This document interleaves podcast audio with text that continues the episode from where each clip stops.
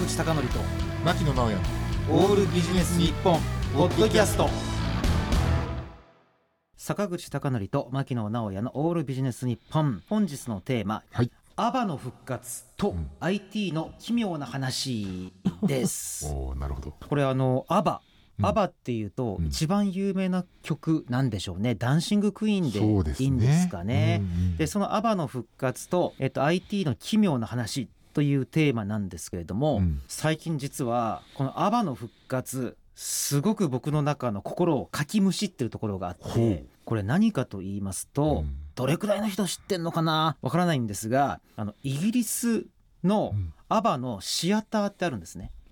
であるんですよ。でそこでですね、うんあのアバの、まあ、今ねちょっとまあご年齢はちょっとこの時代だから言わないですけども、うん。まあ、かなりシニアシニア層ね。でそのアバの一人一人がすごい若い時代のアバのメンバーが 3D のホログラムになってて。で生演奏とかねその歌うっていうやつがあってうん。それ何が僕がすごい興味深いかと言いますとね、うん。聴衆があまりにも盛り上がっちゃって70代80代、まあ、60代の方もいらっしゃるんでしょうけども繰り返しね舞台上では実際のアバのメンバーではなくねうん 3D のホログラムがあの踊るわけですよ。うん。でそれを見た60代80代の方がものすごくスタンディングオベーションでもうなんていうか熱狂。で一緒に合唱するみたいなのがあってでかつそれが人気になりすぎてあまりにも延長しちゃったんですよ。へでこれちょっとねこれどう考えたらいいのかなっていうのが、うん。自分の中でまだ結論は出ていないんですが、うんあのこれ極めて面白いことが起きてるのは間違いない、うんうんだって往年のスターの若い姿で、うんまあパッと見るともう本物かのような 3D ホログラムが踊るわけですよね。で当たり前なんだけど観客は自分たちの若い頃のスターだったからもちろん彼女ら、えー彼らが年取ってないとは思ってない。でももちろん 3D ホログラムとは分かってるう。んだけど 3D ホログラムが出て踊って歌った瞬間に熱狂してしまうわけですよ。うん。これって一体何なんだろうなと。でねうん。あの最近有名なあの動画であちなみに皆さんこれアバの話から変わりますよ。うん。変わりますけれども最近の有名なあの動画でアインシュタインの動画が出回ってるって牧野さんご存知ですか？いや知らない。あこれねうん。アインシュタインの声質そのままでうん。日本語で話したらどういう口調になるかっていうのがあって。面白いね。でこれあの RVC というあの機械学習のソフトがあるんで、まあ、ソフトというか考え方があって、でその外国人の方の声質のままで違う言語を話させるっていうのがあるんですね。うんうん確かにアインシュタインっぽい声なんですよ。まあ当たり前ですね。その声を学習しているんで、あこういう声だったんだっていうのを再確認するわけですよ。でただもう一度言うとこれ面白いなと思ったのが、うん。アバの話とさっきのアインシュタインの話をくっつけて言うとね、うん。くっつけて言うと昔か今か関係なく一番絶頂期の頃のスターがいまだに 3D ホログラムで蘇る、うん。でかつもしかしたらその技術を発展させればですよ。うん。アインシュタインみたいに最高のアーティストの時のピークの時の声質で違う言語を歌ってくれるかもしれんわけですよ。これなかなか考えさせられますよね。だから今後例えば往年の日本のスターの人がその声質のまま例えばですよ日本映画を吹き替えるなんてこともありえるかもしれない。うんうんで逆にハリウッドスターがそのままの声質のまま、まあちょっとね、まあ、誰でもいいですよトム・クルーズでも誰でもいいんですがその声質のまま日本語訳ができるようになるかもしれないうん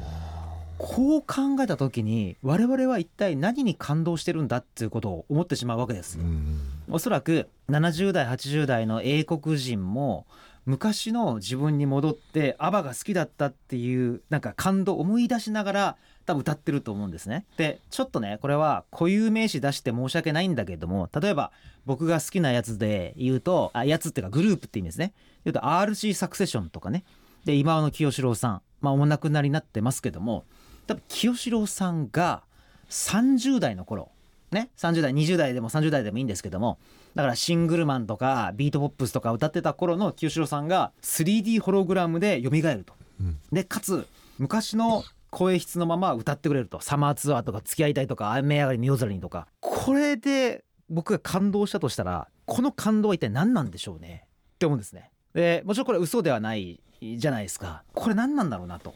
だけどこれ今ちょっと考えがまとまっていないっていうのはこれ清志郎さんとかもしかしたら今後ねあの例えば80代90代になった時に30代の桑田佳祐さんを見るっていう経験でもいいんですけどもこの時にあのこれ何が今僕は微妙かっていうとあの初めて初めて会った時からこれロボットですよって言われたら多分この感動ってないと思うんですよ。そうですね。うん。うんうんで繰り返しリアルな人として昔の自分が経験してすごい嬉しかったから今でも感動するっていうのがあると思うんですよね。だこれはな何なんだろうなと思ってでよくあの本の世界でいこう言われることがあって本の世界で本の内容が全部デジタル化してしまったんで、えっと今発売されたばっかりの本と対決するのではなくて昔の本とも対決しないといけませんと。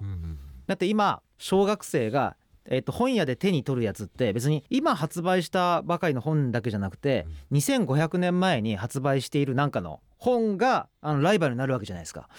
だからそう考えると本は昔からそうだったんだけどあのアーティストもそうなのかなと思って。うん。今発売した CD だけじゃなくて昔のアーティストがなんか AI の技術とかにジャッジされて蘇った曲ももしかしたら敵になるかもしれないじゃないですか。そうなるとこれなんていうかクリエイトというかこの人々の創作活動というのがもちろんやりやすくはなってんだけどやりやすくなっている反面昔のミュージシャンとも対決しなきゃいけないっていうかいやこれアバですよ。いやいやアバいいんですよ。いいいいけどさ。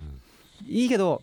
なんていうかもう昔すごかったやつがいまだにずっとすごくあり続けるっていうかこれが本当に創作にとっていいのかとかね。うんうんあるいはある時になんか人々の意識が変わってやっぱりなんか目新しいものが好きになるのかとかこれがなんかすごいなんか面白い論点だなと思いましてね。ね。だからこれがどうなっていくんだろうと思いましてでそこで今新しいこうファンとかを捕まえるのって相当難しくなった時代なんだろうなとも思うんですね。だからそこでちょっと今のすごい生成 AI を含む IT 技術の凄さと同時に人々が一体今後何を好きになっていくんだろうとか本当に昔のままの焼き直しでいいのかとかうん。いうのも踏まえましてあと今日のテーマ「アバの復活と IT の奇妙な話」でした